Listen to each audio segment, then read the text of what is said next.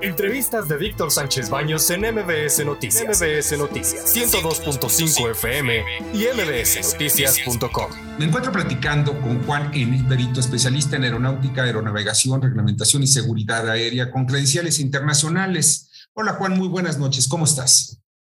¿Qué tal, Víctor? Muy buenas noches. El, muchas buenas noches. El espacio aéreo de la Ciudad de México y del área metropolitana fue transformado, las nuevas rutas hicieron nuevas rutas, nuevos acercamientos, todo ello con el fin de beneficiar al Aeropuerto Internacional Felipe Ángeles allá de Tezayuca. Este cambio ha generado también una gran cantidad de incidencias que podrían desembocar en accidentes aéreos en el área metropolitana o cerca del aeropuerto. Esto se debe a, pues, precisamente a la saturación que tiene el aeropuerto de la Ciudad de México o son otros factores. Eh, no es por la saturación del aeropuerto de México, puesto que ese aeropuerto está saturado desde hace muchos años y nunca había sucedido este número de incidentes tan alarmante. En realidad se debe al nuevo diseño que hicieron para beneficiar al AIFA, el cual no está bien diseñado, no se hizo con la metodología ni en los tiempos, ni se efectuaron los estudios, ni se dio la capacitación necesaria a los controladores. Esa es la razón de los incidentes que están ocurriendo. ¿qué es lo que también estamos viendo en cuanto a la disminución de operaciones en el aeropuerto de la Ciudad de México? En un 20% las están disminuyendo hasta un 30%. ¿Esto a qué conlleva? ¿Conlleva mayor seguridad, mayor estabilidad en los vuelos? ¿Qué es lo que trae? No, esto va a empeorar la situación definitivamente esa no es la, la salida. Se debe de privilegiar un solo aeropuerto para que ese que tenga, sea el principal y sea el que tenga las salidas aseguradas primordialmente. Los demás deben de ser secundarios. No puede haber dos aeropuertos que tengan la misma importancia en el espacio aéreo, porque puede haber 20 aeropuertos, pero el espacio aéreo es el mismo. O sea, en alguna ocasión escuché eh, que el anterior director, Víctor Hernández, comentó que en realidad era como abrir varias cajas de un banco para que la gente entrara más rápido, y eso no es verdad. Porque la fila es la misma, y es como decir, afuera es el mismo número de estacionamientos, entonces afuera es el desastre. No, no, el que haya más aeropuertos no soluciona la fila. Ahora bien, todo esto nos lleva a, otro aspecto, que es precisamente los sistemas de control aéreo. No están ahorrando en la actual administración, entre comillas ahorrando, porque es un austericidio, eh, ahorrando en nuevos aparatos, nueva tecnología, todo se lo llevan al, al, aeropuerto de Felipe Ángeles, pero están abandonando el aeropuerto de la Ciudad de México. ¿Esto qué conlleva? Bueno, conlleva por supuesto el incremento de la pues, de, la seguridad, ¿no? A la baja de la seguridad aérea. Eh, el no tener las herramientas, el no tener el mantenimiento adecuado para los equipos radar, para los equipos de comunicaciones, hace que el controlador no tenga las herramientas necesarias que le den la confianza para trabajar. Si de por sí la carrera es una carrera muy difícil, de mucho estrés, el saber que en cualquier momento te vas a quedar sin herramientas para trabajar es terrible. En estos momentos, el Aeropuerto Internacional de la Ciudad de México, pues está eh, abandonado materialmente. No le están dando absolutamente nada. Y esto implicaría también el riesgo de, para, y seguridad para los pasajeros de los aviones. Sí, si no están dando mantenimiento a los equipos de radar, a los equipos de comunicaciones, eso deja muy mal parados a los controladores, los deja sin herramientas para trabajar. Las fallas son constantes y eso es lo que tiene que poner atención la, administración. Resolver ese asunto primordialmente. También hay otro aspecto que mm, están preocupados los, los, controladores aéreos y es precisamente, no los controladores, sino los pilotos, y es el lenguaje. Como no están preparados en el lenguaje los controladores aéreos, los nuevos fundamentalmente, ellos, eh, mientras hablen español, no hay ningún problema, pero hay aeronaves de, de vuelos internacionales que pues necesitan códigos y hablar en sus códigos en el idioma en inglés fundamentalmente. Sí, claro, tenemos un alfabeto fonético, tenemos un inglés aeronáutico que debe de ser manejado y dominado por los controladores antes de acceder a la licencia. El hecho de que ahora controladores con licencia en la posición que no dominen esta parte, pues es terrible, porque es básico que dominen la manera de comunicar las instrucciones. Por otra parte, ¿qué sería necesario para tener un espacio seguro? ¿Abandonar ya la idea del aeropuerto Felipe Ángeles? Pues desafortunadamente el dinero que ya se invirtió ahí eh, obliga a buscar eh, opciones de utilidad. Eh, a mi parecer, lo mejor que se pudiera hacer es mandar a todos los las aeronaves que son de carga, de mensajería, que no están sujetos a un itinerario, entonces pueden esperar, pueden mantenerse en tierra hasta cierto momento, y aeronaves como los ATRs de Aeromar. Porque hay una regulación en el aeropuerto de México desde hace más de 20 años que prohíbe los vuelos con 250 nudos abajo, abajo de 250 nudos. Aeronaves que no puedan desarrollar eh, más de 250 nudos no pueden volar en el aeropuerto. Y sin embargo, por algún tecnicismo, ellos se han mantenido en el aeropuerto de la Ciudad de México. Aeromar, ¿estas aeronaves son las de turbohélice? Exacto, los ATRs, los ATRs en vuelo en vuelo recto y nivelado no, no llevan arriba de 220 nudos. Entonces, ellos serían como que la tercera parte que yo sugeriría que se mandaran para allá, como una regional, como un aeropuerto regional y un aeropuerto de carga.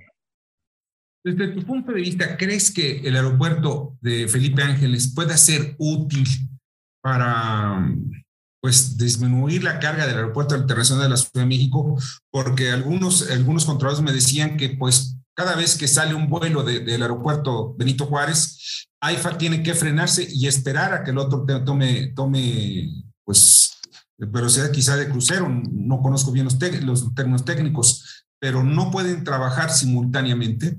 No, eso se dijo desde antes, cuando estaban proponiendo la construcción de ese aeropuerto eh, muchos especialistas, entre ellos yo lo comenté, no era una buena idea. Santa Lucía siempre ha funcionado como un aeropuerto militar secundario, que además en el tema del mal tiempo, el clima prácticamente todas las mañanas, de las 5 de la mañana a las 10 de la mañana, está bajo mínimos. No se puede utilizar. Por eso es que todos los vuelos tienen que salir después de las 10 de la mañana. Entonces, ¿qué clase de aeropuerto internacional conoces? A menos que sea Heathrow, que también sufre de mal tiempo, pero tiene todos los equipos y es otra situación. Este no se puede utilizar durante 5 o 6 horas. ¿Ok? Entonces, y cuando salen, siempre están sujetos a mantenerse visuales por debajo de cierta altitud hasta que ya no haya tráfico cercano para poder elevarse los procedimientos que hicieron obligan a que despeguen y salgan como van, al mismo tiempo que el otro. Y entonces se encuentran. Son aeronaves que pueden colisionar. O sea, ciertamente no es un diseño adecuado, no es un aeropuerto que convenga, es una, me parece a mí que se debe de rectificar, tomar en cuenta la seguridad de los mexicanos, porque no, no, no, es posible seguirlo utilizando de esa manera. El nuevo director de CNEAM la va a tener muy difícil para solucionarlo si no le dan el, pues las facilidades para modificar ese, ese espacio aéreo. Ahora, el, ¿hay posibilidad de, de, corregir sobre la marcha eh, el rediseño del espacio aéreo? Sí, sin embargo, eh, se debe de tomar se debe hacer estudios, realizar estudios, eh, dar capacitación. Todo eso conlleva mucho tiempo, no es algo que se pueda hacer de la noche a la mañana. Eh, de alguna manera los controladores ya se acostumbraron ahora a, una, estos cambios. Lo que te voy a decir es esto, de origen. Los dos aeropuertos no pueden convivir juntos. Se puede rediseñar nuevamente, sin embargo, la situación siempre va a ser la misma. Si antes se manejaban 60 aeronaves por hora, a lo mejor ahora vas a manejar 40 en el AICM y 20 en Santa Lucía. Y entonces vamos a seguir teniendo el mismo número. No va a haber mejoría. Solamente hubo un gasto extremo y además va a haber un exceso de riesgo en la seguridad aérea. Ahora, eh, la salida hubiera sido que, por ejemplo, la IFA funcionara únicamente como estaba destinado el aeropuerto de Texcoco, que fuera una sola terminal aérea para el área metropolitana, y otra Toluca, otra Cuernavaca, otra Puebla, quizá, hasta Querétaro. Pero, ¿y ahí sí no se, no se tendrían encuentros entre los, entre los aviones? No, ese sistema aeroportuario mexicano ya se intentó hace muchos años y no funcionó. Eh, la gente que está ahora debería de ver al pasado, debería de investigar más y revisar que ya se intentó antes, ya se invirtió antes en eso y no fue la solución. Se mandaron aeronaves a Toluca, las cuales lo abandonaron. ¿Por qué? Porque la elevación del aeropuerto de Toluca no permite salir con carga, ni siquiera permite salir con el combustible necesario para ciertas distancias. Por lo tanto, comercialmente no es viable ese aeropuerto solamente es óptimo para aeronaves ejecutivas. Se acabó. El de Puebla, por ejemplo, la orografía es muy difícil para, para poderse manejar. Las aerovías llegan muy altas. Los descensos son en círculos forzosamente porque no pueden llegar directos. No, no tengo, no siempre la manera de explicarte para no confundirte más con el técnico. Pero no es óptimo. Podría quedar Cuernavaca, pero habría que, tanto Cuernavaca como Querétaro no tienen la pista, la longitud ni el ancho, ni obviamente las, los servicios que requiere un aeropuerto de esa naturaleza. Tendría que volver a construirse otro aeropuerto, volver a gastar miles de millones de pesos en eso. Eh, también tenemos eh, otra, otro problema que hemos visto y es precisamente sobre la, la categoría. Estamos en una categoría 2. Esa categoría ya, bueno, ya no puede ser peor, ¿no? Estamos al nivel de Bangladesh, Venezuela y, otros países. Pero esto, ¿cómo, cómo lograr la, la, la certificación 1 para ya estar con otro tipo de categorías, los, que nos acepten otro tipo de vuelos y que otras, otras aerolíneas puedan viajar a México? pues de principio se le tiene que invertir dinero a la aviación. El gobierno tiene que retomar, eh, ver la importancia de la aviación en México para negocios, para el movimiento de pasajeros, sobre todo implementar la seguridad, el SMS, que es un Safety Management System, que en México pues no se ha implementado al 100, la autoridad no la inspecciona, así es que nadie por eso es que viene la FAA y puede calificar que todo está mal hecho, no se inspecciona, no se revisa que se cumplan las, las reglas las normas. Entonces, se debe invertir dinero, se debe capacitar al personal que va a inspeccionar, se debe de exigir en todos los ámbitos que que el nivel profesional sea el óptimo, como lo que comentábamos de los controladores, que no sea por por amistad o porque es mi hijo, porque es mi novia o porque es, sino que realmente se apeguen a lo, a lo que manda las regulaciones internacionales. Cuando se cumpla con todo eso, nos van a regresar al nivel 1. Yo no creo que Estados Unidos, la FAA, se conforme con promesas, ¿sabes? Eh, esto nos llevará también a tener algunas otro tipo de sanciones en materia aeronáutica. Bueno, es que cada vez puede ser que haya menos vuelos. Como tú sabes, eh, ahorita se pueden mantener los vuelos existentes a los Estados Unidos. Y de ahí, Pero si llega un momento que se quiere cambiar de equipo, ya no sea un 737, por necesidades de la aerolínea, que ahora sea un pues, no sé, un Airbus, no. Está prohibido, no puedes hasta que no regresemos a la... O sea, Los planes de negocio de las aerolíneas están dañados por esa situación. Eso hace que se incremente el costo de los, de los vuelos, de los, de, los boletos. Y además de eso, eh, pues cualquier otra situación que pudiera ser de crecimiento o de inversión de economía en México no puede hacerse hasta que no se retome el nivel 1. Entonces sí, sí viene, es un efecto dominó. Eh, aparentemente el, el, gobierno actual no lo está visualizando así. Ellos creen, ah, pues simplemente seguimos como estábamos y se acabó. No, el efecto es, es tremendo y, es, y, se va ampliando.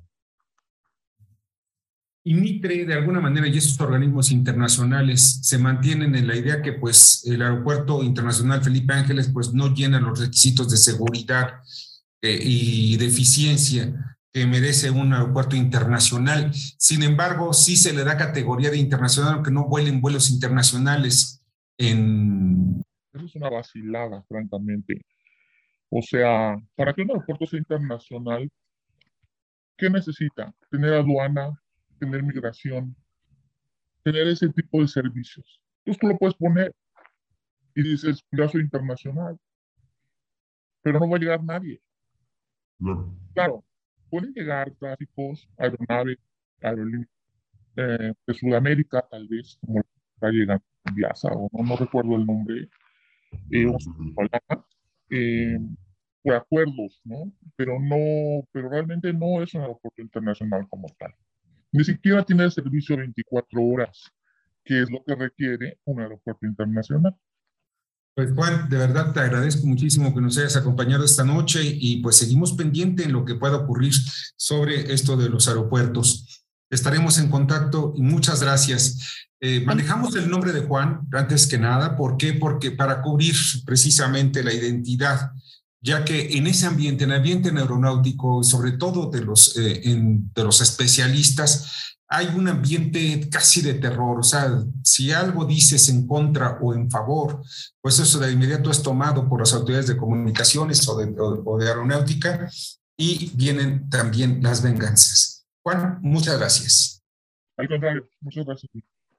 Buenas noches. Vamos a una breve pausa y regresamos. Nada más, Juan. Juan es perito especialista en aeronáutica, aeronavegación, reglamentación y seguridad aérea. Muchas gracias, Juan. Vamos a una breve pausa y regresamos. Escucha a Víctor Sánchez Baños en MBS Noticias. MBS Noticias 102.5 FM y MBSNoticias.com. Lunes a viernes, 9 de la noche, tiempo del centro de México.